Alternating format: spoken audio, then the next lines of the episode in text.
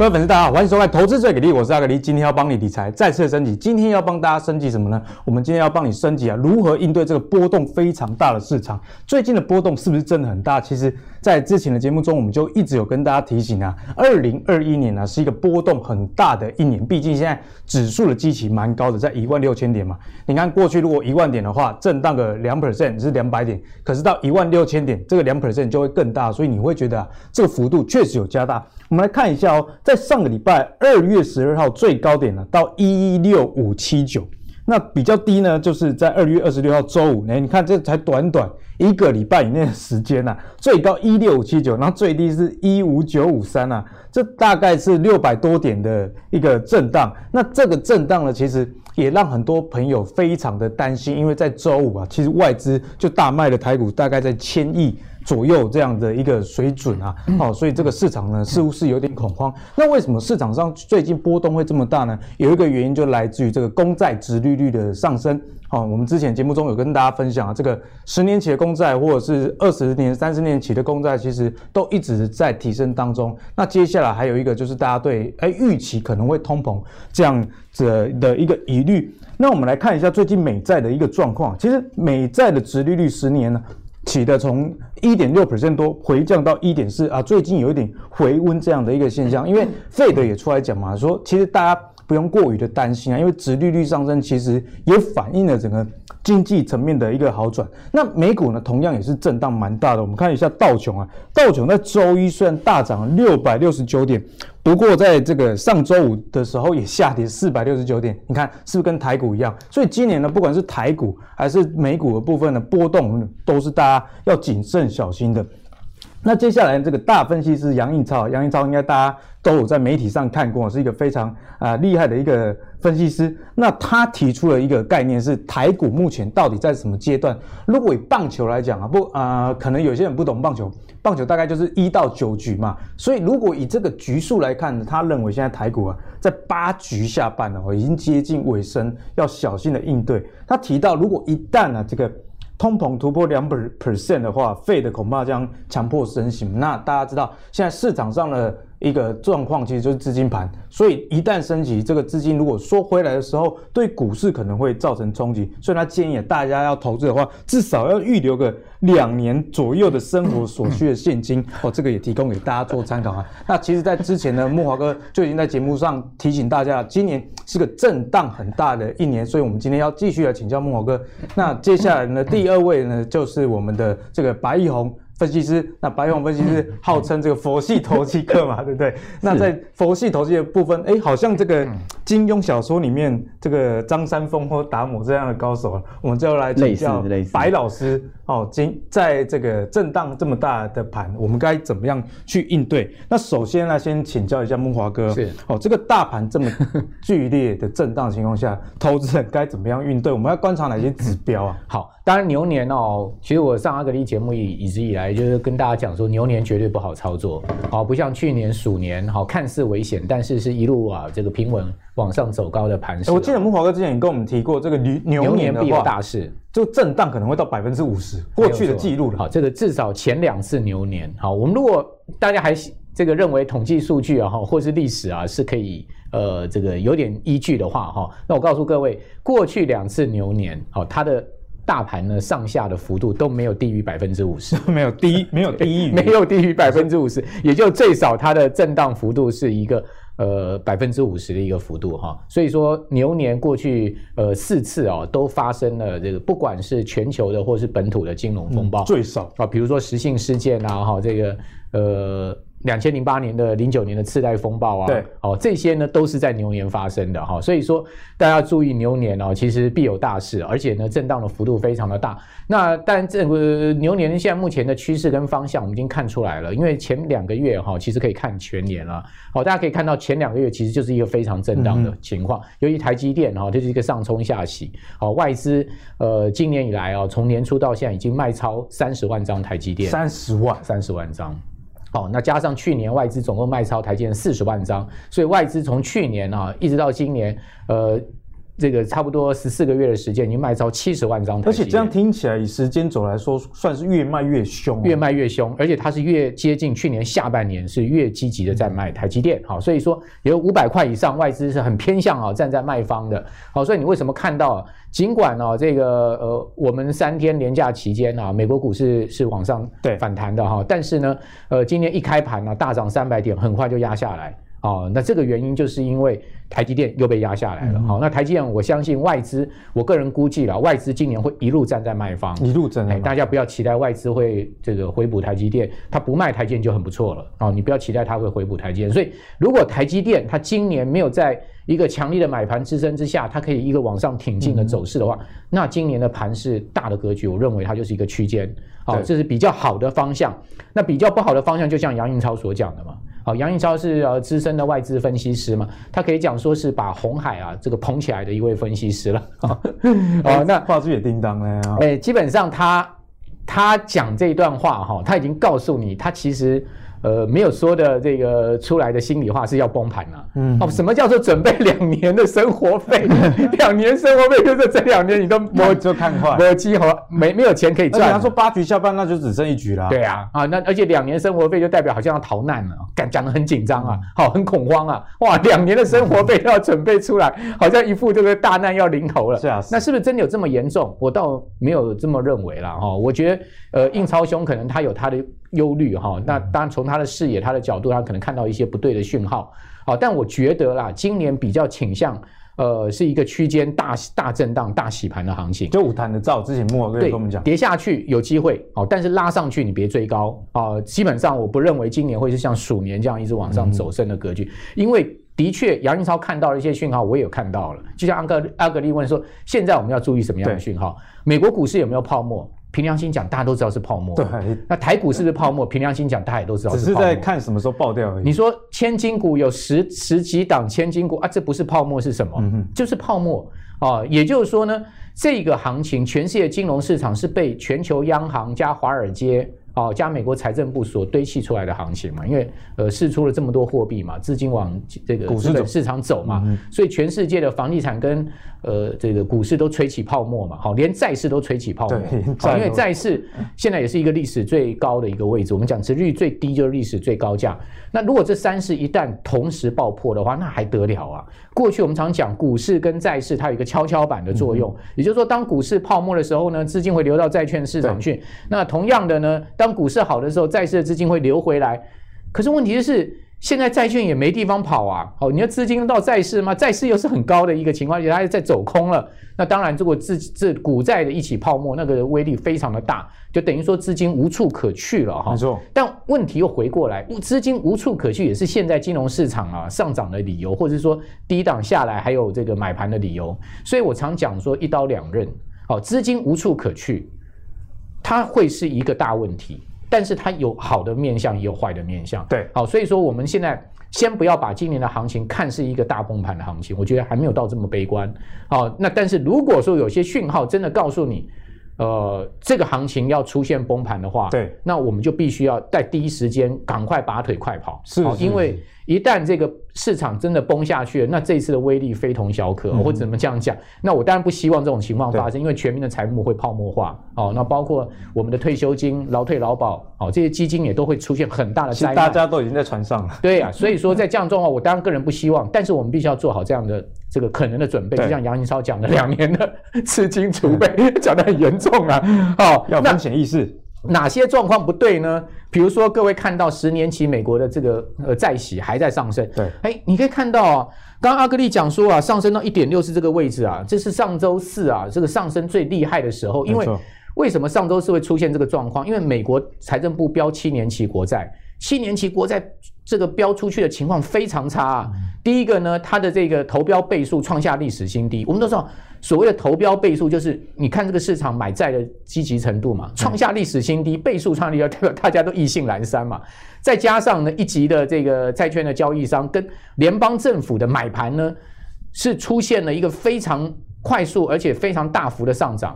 好，那你想看一级债券商就是被被迫一定要买的，对，因为这个如果他他不买的话就要流标的。嗯、那联邦政府的买盘就是自己的钱自己再买回来，那这两个比率大幅上升代表什么？代表其他的买盘根本就是意兴阑珊，大家都不想买。对，然后利率又又飙上去，好，就是七年债的投标利率又又又往上喷，好，所以说呢，导致了这个十年期国债的在次级市场交易的这个价格啊，喷到一点六以上。嗯当时是大涨二十几个基点，但是当日就回落了，回落到一点五多。之后你可以看到它在周五进进一步的回落到一点四附近，但是呢，你可以看到它其实并没有破一点四，它又往上走了。好，所以说这是一个警讯。好，也就是说，美国十年期国债殖利率如果冲破实质站稳一点五，然后往一点六甚至一点七五甚至两趴那边走的话，你要非常小心。刚刚杨英超所这样的这个状况。好，这是第一个。第二个，我觉得对市场不利的讯号呢，是美元指数。本来在美国十年期国债殖利率，就美国长年期国债殖利率大幅飙升的情况之下，美元指数是压低的、不动的，哦，在九十点附近。但是上周四跟本周一呢，哦，我讲的是美国的交易时段哈，上周五跟本周一呢，它又出现了连续两根红 K 拉到九十一点的情况，有反弹哦。哎，对，所以说呢，基本上它开始有从九十点往上拉，那这个呢是一个不好的讯号，哦，也就是说美元指数拉升呢，代表一个危。就是相对这个市场风险上升，好，那另外一个就是两现在现在先有两坏，对不对？对，但有一好，一好，是恐慌指标没有恐慌，你可以看到 VIX 大家 VIX 压在还是一个相对二十几点哈，它并没有出现这个再往上升破前坡高点，那时候国债殖利率大升，那时候美股往下压的一个情况。没错，所以说呢，从这三个角度来看，两坏一好。还不要把这个股市先判判了这个死刑了。对，好，那除非 VIX 也大幅往上升，然后呢，我跟各位讲，就是说这几天你如果观察到美元指数持续的每天，比如说零点八趴、一趴这样往上升的话，你要很小心。那如果你看到 VIX 一下升一个晚上升个二三十趴、三四十趴，你要很小心。如果你看到。我们刚刚讲，美国十年期国债殖利率呢，往上爬，一个晚上爬个七八个基点，突破突破突破一点五，往一六又往一点六那边走，你要很小心。对，如果这三个同时发生，你要非常小心，嗯、非常小心。那如果说这三个同时没有发生，只发生一个或两个，那还好。不用过于担心。对，那如果说三个都没有发生，我认为美国股市可能就稳住了。好、嗯，但是呢，我认为现在还是在一个不稳定的情况之下，所以目前我个人的操作策略呢，就大幅减码。哦，我就是大幅拉高我的现金的比重。好，那呃，其实从在上周三、上周四我就已经做这个动作了。那我今天继续是在这个这样的一个策略下面。那今年全年我的资金配比，像去年我在股市的资金大概我我就是每我放在股票上的钱哈，大概占我所有资金部位，大概不会低于八成啊，不会低于八成。对，也就是说我手上大概都只留一到两成的现金而已。今年我我会至少要留四到五成的现金，也不不管行情再好，我大概也都不太会拉到现金部位低于四成。对，这个是我今年的一个策略，提供给大家参考。其实木华哥刚刚跟大家分享的，我阿格力觉得说大家要小心风险，但是也不要就是说。股票就不玩啊，对，因为其实我们在讲风险的时候，就是说，呃，例如说木华哥的做法是拉高现金的水位哦，所以你知道有风险的时候，其实是知道自己要怎么样去调整。哎，你可以买少一点啊，不代表说不能买。那讲行情那个很好的时候，也不代表你要把钱全压，因为万一买错，也也是会亏损的啊。所以这个在投资上，大家要知道，这个资金。的水位其实才是决定啊，你最后投资胜败一个很大的一个关键。那接下来要请教我们白老师啊，白老师怎么样看待最近这么震荡行情？有哪些指标其实是我们要特别去关注？好，我们先看到这台股的一个加权走势图啊。那一样是根据我们的一个基本假设，它是一个上升的一个趋势嘛，啊，沿着月线在走。可是我们看到它的一个规律性是这样子，它在涨了一段的时候，它会有一个横盘的一个震荡整理，就是这边看到一个。黄色的一个箭头的这个地方，那现在也就来到了这个地方。那在高档震荡的时候，就像木华哥所讲的，五十 percent 的一个高低震荡差啊。如果你是去追多的哦，那你今天可能就哎又变成了追涨，然后明天呢又要杀跌了。所以这个这个部分要非常的注意小心哦。然后还要降，就是降低你那个持股比例，会是一个比较好的一个操作策略。因为我们来看到说。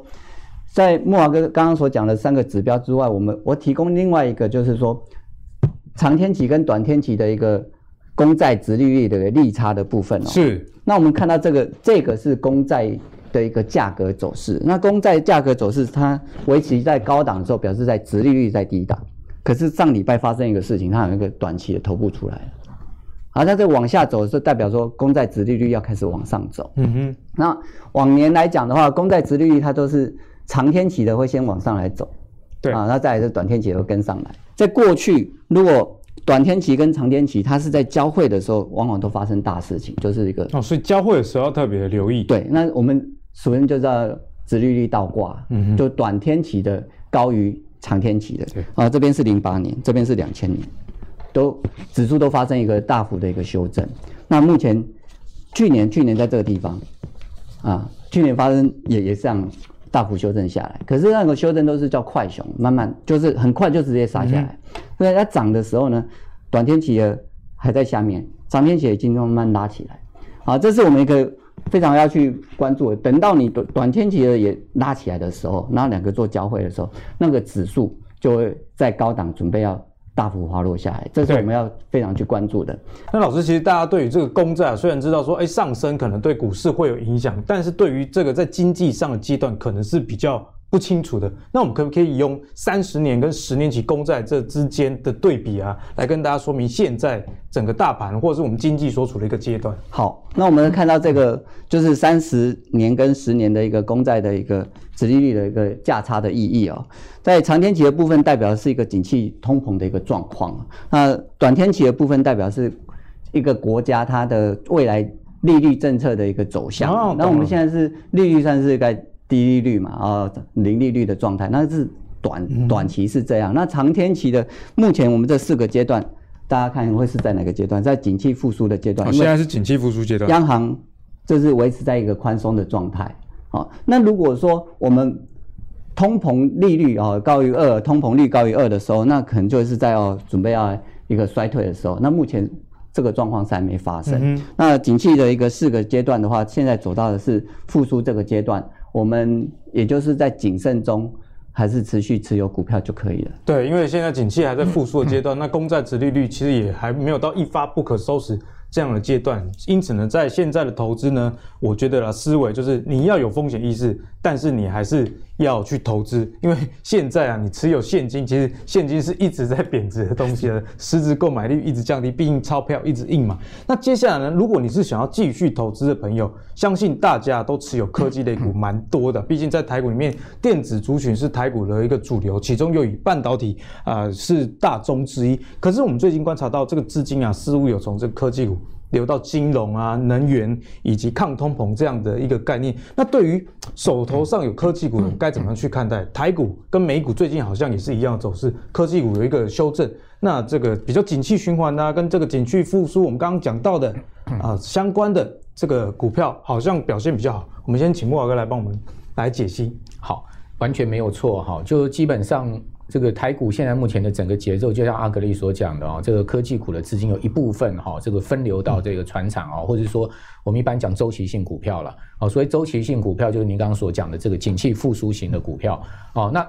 科技股其实也有周期性股票，也有。等一下我讲，就科技股也不是说哎，全部都是这个同步的哦，它也有所谓的景气复苏型的股票哦。那你可以看到，今年其实不管传产跟这个科技股里面的这个周期性股票啊，我认为都是啊这个呃今年的重点哦。今年要特别留意。好，那为什么会是这样子呢？为什么呃这个牛年的行情会变成是这样子？因为每一年呐、啊、都会发生新的状况啊，它不会跟去年一样，如果跟去年一样太无聊了，而且都被大家猜到啊。这个金融市场永远是千变万化、莫测高深的哈。所以呢，去年走的是什么？走的是一个大型科技股、半导体股的行情。对，好，你看联电、台积电、台积联电从十五块可以涨到五十几块，对不对？好，台积电从三百块可以涨到六百块，吓死人！哦，台积电涨回来输联电的哈。那所以说，你可以看到，就是走那种大型这个半导体股票，包括像联发科啦、瑞昱啦哈这种股票在走。那今年未必了，哦，今年它可能走不同的格局。为什么？因为美股的走势已经出现这样的状况。嗯、你看到这一波纳斯达克指数的回档，请问是不是比道琼回档的幅度深，而且幅度大？纳斯达克代表科技股，对，纳斯达克它代表科技生技股嘛。纳斯达克其实在这一波回档上面呢、哦，它出现一个很明显的状况，它跌破季线。哎，有有看到碰到黄色那条，有没有看到这条这个季线呢，是基本上就是一个长期的上升的趋势线哦。从去年十月以来，十一月以来啊，美国纳斯达克指数往上升，它没有破过哦。对，所以这一次破了代表什么？代表它是趋势改变。嗯，所以呢，尽管我认这两天纳斯达克指数有反弹，你可以看到，哎，美股的这个周一啊，纳斯达克指数拉了一根红 K 棒上去，对不对？哦，似乎这个破的周线，呃，破的季线又站回去，但我认为其实。你初步还不要太乐观，认为说啊，这个呃破季线之后呢就已经见底了。好，我认为有可能 A、B、C 三波。哦，A、B、C 三波。这个 A 波下来打到季线，现在目前正在进行 B 波的反弹。B 波完的话，如果真的它是一个趋势性的修正的话，它会 C 波哦。嗯、哦，C 波可能会破一万三千点的整数关卡哦。所以各位可以看到，它它这一次的这个破破线的格局哦是。去年十一月以来从来没有出现过，所以说呢，我们认为它其实方向性有做一个中期的改变。对，好，那科技股呃是这样，那我们来看到相对那的道指，啊，它的这个姿态就高很多。它不要想说碰季线，它基本上你可以看到它呃，其实月线碰碰碰到一根黑 K 灌下去之后，它第第二天就拉上来，马上反弹啊，马上反弹拉上，而且它离高点。历史高点不差太多，好，所以说呢，从这个资美国股市你也可以看到，它其实科技股、科技巨头的资金是有流流向哈，呃，像像这个道琼成分三十一个工业股啦、周期性股票、能源股的情况。好，那当然台股也会有这样的一个状况出现。是，好，那呃，我们可以看到。这是标准普尔五百五百指数的这个所有板块啊，最新一个交易日的交这个这个这个收收这个涨幅啦。那它涨涨幅第一名的是这个呃科技类股，好，资讯科技类股，好，但是你有没有看到它涨幅第二名的是金融类股？金融哎，金融。那第三名是能源，好，第四名是原料，第五名是工业，好，所以你会发现科技股为什么反弹？因为苹果大涨，好，科技股科技资讯股。因为之前跌很深，所以它出现了一个明显的上涨。但是各位可以看到，下面我刚刚讲的那四类股，它其实是很平稳在走高的，尤其是金融股。所以开始回到这种跟景气循环比较有关的。对，就是周期性股票、景气循环的股票很有关系了哈。所以说，呃，美美国美国的美国的方向是如此哦，我们也可以回过头来去看台股的方向，大概我认为也不会是差太多哈。那至于说刚讲到的说那个。呃，科技股里面其实也有周期性股票，那我就举这个美股啊，呃，最新一个交易日，哇，科技股不是跌得密密麻麻吗？对啊，密密麻麻。但是有一档股票创新高了，有创新高了。MU 美光啊，美光，你可以看到美光的股价最近它是创新高，它离它的历史，呃，美光在美股的周一它收盘是九十四点七六，它涨了三点五趴，哦，涨蛮多的，涨三点五趴，哦，那。它离它历史最高的股价是九十七块，已经差不太多，所以说它非常有可能会创历史新高的。它目前的股价是创波段新高。那美光在美股跌成这个样子的情况之下，它居然能创新高，代表什么？代表它是有资金在持续买盘的，在进。所以这个可以做我们在台股的一个方向。对，所以你可以看到南亚科为什么股价姿态很强，有没有？你可以看到下面法人的买盘也是很积极。哎，跟美光有异曲同工之妙。哎，其实。南亚科就是台湾的美光了，哦，这是台湾的。对啊，好，因为它就是帮美光代工的，好，所以说基本上它就是这个台湾的美光了。好，美光在台湾投资手笔非常大哦。是，你去你去那个呃中部哈，台中那那边啊，美光持续在扩厂了。哦，美光在台湾总共大概已经砸了一兆台币了。一兆？对啊，这么高？哎，没错，它现在大概是所有这个外资啊在台湾投资最大的。它把整个它的基地哈，就是生产基地移往台湾。好，那南亚科。也是它的这个合作厂商嘛，哈，然后呢，它自己的厂在台中那边是持续在扩厂的情况，好，所以说美光在这个今年车用大看好这个电动车啊，哦，自驾车未来对于这些逻辑逻辑这个记忆体啊，哈，他们的需求量大增的情况之下，我认为美光股价上涨是有道理，而且低润的这个价格也在。周期性的复苏，好、嗯，所以说为什么我讲说科技股里面也有所所谓的周期性，就类似像记忆体面板这一类吗？对，那你你去看，呃美呃南亚科美光的股价创高之后，南亚科是不是能创高？如果南亚科也同步能创高的话，那就代表这个低润的股票真的是有它的这种周周期性的味道。好，那再加上其实这些呃以南亚科来讲，它的基期并不高，不像不像。不像那个呃，这个我们讲晶圆代工股，去年都已经涨倍数了，涨翻了，甚至几倍了。好，IC 设计股也都是倍数甚至几倍了。那这些股票基期相对，如果我们以呃上涨的幅度来讲，基期相对还是低的。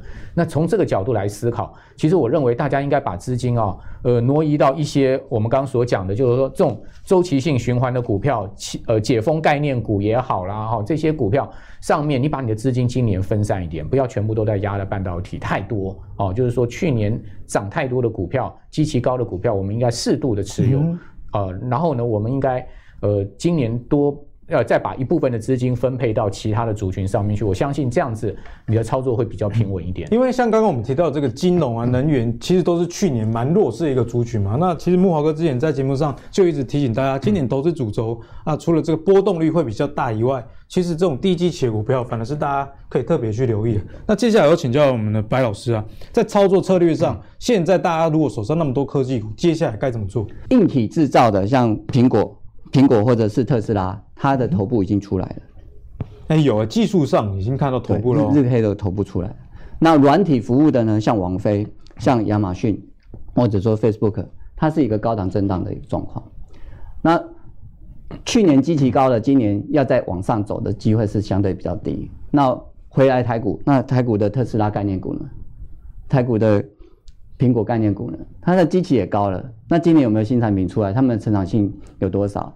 那我们就回回来，就变成说，哎，去年没涨到的，像科技股里面的什么 DRAM 面板，最近是不是涨得比较小？嗯哼。啊，用这样的方式去看。那另外一个就是看到像，这是道琼的一个日 K 组，日 K 图啊。那这是纳斯达克。那 NQ 已经跌跌破了季线了，那这个 YM 就是小道道琼的部分，它还在季线之上，所以说资金会转到就是传产的、金融的以及去年。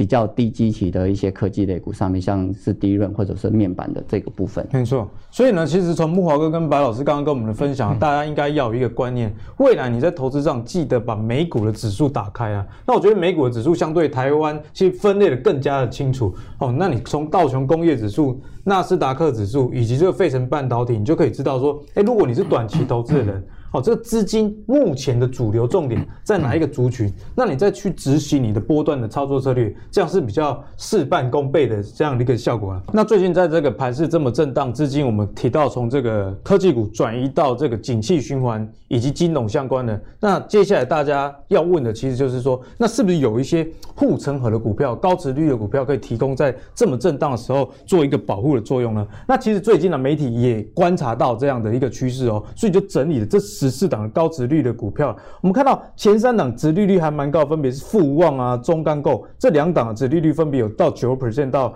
八 percent。那联阳这联家军的也有六点六 percent。从这样的趋势来看，我们看一下前两名其实是跟这个银建啊相关的，因为富旺是建商嘛，中钢构是这个钢材的一个部分。那所以从这样高值利率的呃分布，是不是未来在股市的操作上，资金会有从这种科技类股转移到这种高值率类股的一个现象？毕竟我们提到嘛，呃，最近的股市下跌有一个部分是公债值利率的上升，那是不是相对来说这些高值利率的股票其实就更值得大家去多做关注？我们先请慕驊哥。好，那高值率的股票啊，的确是今年啊很重要的一个关注方向啊，因为毕竟啊这个马上啊三四月就要开这个呃。董事会哈，大部分公司董事会开完之后就是马上股东会，股东会呢就会这个确认哈董事会的一个配息政策、股息政策。那我相信啊，今年在去年啊上市公司啊大赚的情况之下，今年老板应该不会太小气，因为大立光已经开出第一枪了，有没有？他也看到大立光，大立光已经告诉你，他要把他的配息率啊从过去的三十趴拉到五十趴了啊，所以说呢他已经开第一枪，有个示范。所以我相信呢，在大立光示范之下啊。呃，大部分的公司应该它的股息殖率不会太差，好，然后呢也会相对好，这个让股东满意。所以我觉得有一些高配息题材的，哦，你可以看到那个股息殖利率如果有六趴、七趴、八趴的股票，那其实是蛮值得注意的哈。比如说最近，呃，这两天呢，这个媒体就整理出来一些名单给大家参考。但我不是说这些股票是呃各位要去追逐的，对，但是你可以你可以发发现有一些方向，就是说这些股票其实呢相对啊它。都不是一个非常热门的股票，就是不是说啊盘面上这个呃上涨焦点的一些股票，所以殖利率才高，呃，殖利率才高。对，所以刚刚阿格力就讲出了一个重点，就是说它总是要有一些特点嘛。哦，如果说你一家公司都没有一些可以拿出来这个吸引人家眼睛的眼球的东西的话，那你这家公司挂在牌上牌面上，你这个挂牌意义在哪里？好，所以你可以发现最近有一档股票很强，叫中钢构啊，中钢构，你也看到中钢构是不是这个亮灯涨停板？好，曾经在这个上周盘势大跌的情况之下亮灯涨停板，为什么？各位你可以看到它殖利率是八趴，八 percent，八趴。大家一看到哇，中钢构它公布出来的财报不差，然后钢铁类股最近又，嘿，钢铁类股又是所谓的周期性的股票哈。然后呢，它的股息殖利率有八趴，大家觉得说，哎，那我参加它的除息的划算，好，就所以说，我觉得倒不妨啊，到一些传产族群里面去找，哦，类似这样的股票，其中有一个族群啊，这种股票最多。哎，哪一个族群？哦，就是银建股啊，银建，嘿，银建股，你有没有发现哈？银建股其实在去年第四季他们蛮沉寂，因为还被打房的这个被打房，对，打房打下去之后，营造业其实现在也是缺工，然后原物料价格大涨哈。那呃，相对这里这个这个行业哦，去年第四季他们的股票，这个上述的公司的股价都没有什么太大表现。但你有发现，在这一波明显回档的过程中，是哎。营造跟银建股呢，它基本上它是不跌的哦。哎，我有观察到，也没有说它涨很凶，但它不跌，它已经开始慢慢在逆势，在往上逆势在走哦。为什么？因为呢，它就要反映他们这个要除息的行情。好，因为他们的值率都很高啊，也所谓我讲的都很高，就平均很高。好，所以整个营造营建股的这个股息值率，如果以他们去年的 EPS 获利的情况来看的话，大概四趴以上的比比皆是。好，四趴以上比比皆是，所以各位不妨啊，到这个族群里面去找一些哦，相对它的这个基期比较低，而且底部很明显，它慢慢在垫高的一些股票，比如说，呃，这个像新路啊，各位可以去看一下它的这个整个走势图了哈。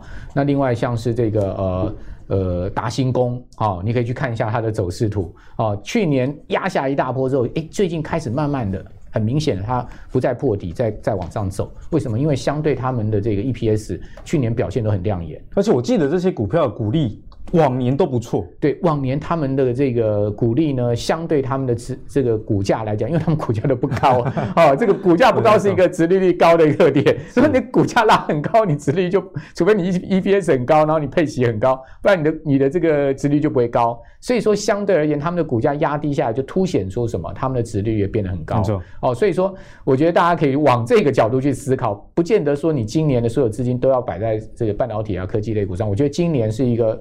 平均布局的一年了，所以呢，今年呢，在操作上啊，木华哥也给你建议了哦，就是除了科技类股这种比较短线的操作之外呢，面对这种比较波动行情，选择这种高值利率的股票。不妨啊，也是一个好的一个投资方向。那接下来也就要也要继续请教我们的白老师，该怎么样把握这个殖利率的行情？手上的持股该怎么样去检视或是调整？好，我们来检视一下自己的持股的一个操作策略的调整哦。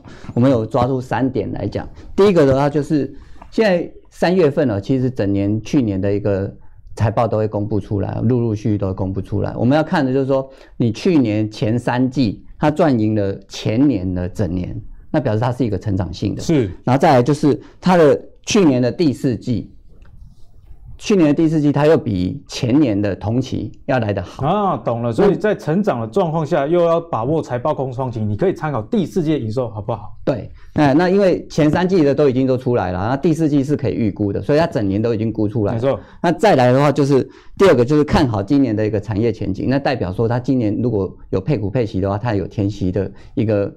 机会，那在第三个就是筹码的部分，就是说法人已经有持续在慢慢布局，而买超超过三一千三百张以上的，所以财报好，产业面佳，然后筹码又要强，对，所以这样听起来胜率就会拉高喽。这是这是在财报的部分，这是产业，然后这个是筹码，这三个共构起来，你就能够把你的持股撒过一遍，然后不符合就可以先太弱留强，先把它处理掉了，那再来高。高值利率个股我们要怎么选呢？我们可以配合过去三年的一个配息率跟成长率。那第一个条件就是说，近三年的一个平均配息率是七成。有些个股它赚很多，但是它不配息。嗯哼，那这个要观察。那这样子，它股东就没有配息的一个感觉。所以 EPS 高，但是它不配息就没有用。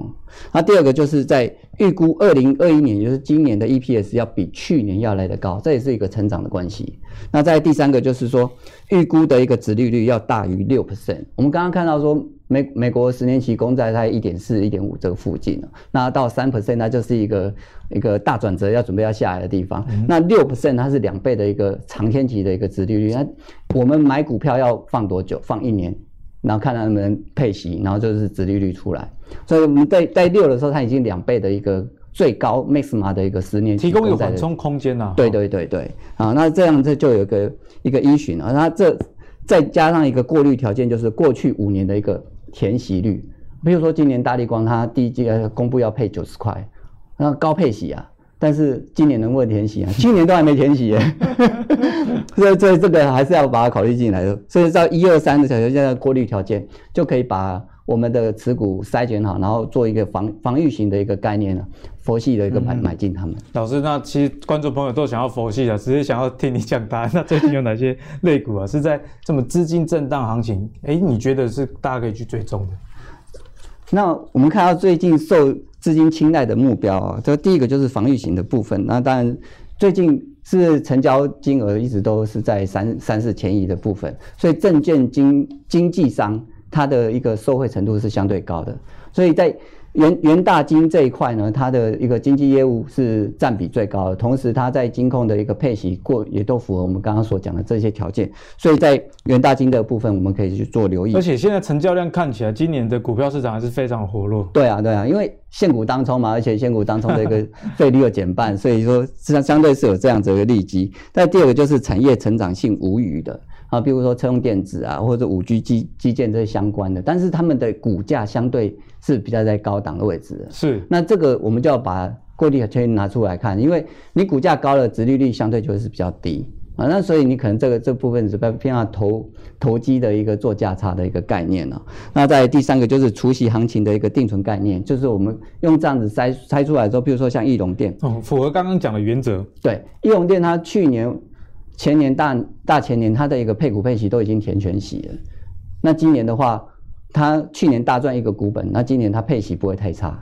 那填息它的一个成长的部分，NCU 的题材还是在还是在的。嗯哼。所以它的一个填息相对也是至少七成以上没有问题。那这样的话，一个头组就出来了。对。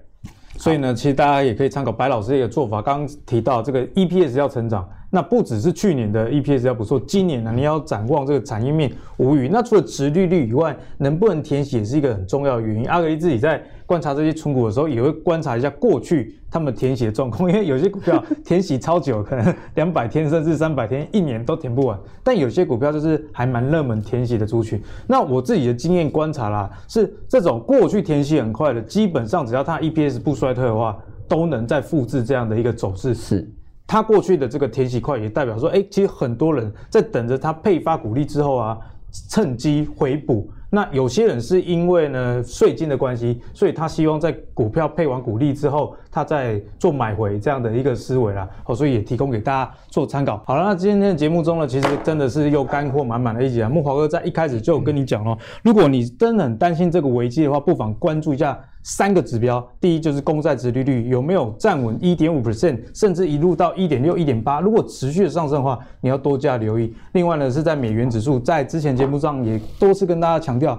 美元指数的强势也就代表了股价的可能会相对一个比较弱势，所以美元指数会不会继续的反弹，是你第二个要观察的指标。那第三个就是大家比较熟悉的恐慌指数 VIX 啊。所以如果这三个指标都有同步上涨的话，那在操作上你真的要特别留意风险。那在这么波段震荡的行情里面，其实殖利率。高值利率这样护城河概念，不妨啊也是大家可以多加参考的一个方向。例如像木华哥刚刚有提醒大家啦，这银建类股啊，在去年第四季进行打房后，其实他们的 EPS 也没有大幅的一个衰退啦，基本上还是处于一个非常健康的情况。所以呢，他们的股价在不高的情形呢，其实也反映了在值利率上面，其实他们也是相当的不错。那刚刚白老师也有跟大家提醒，这金融股。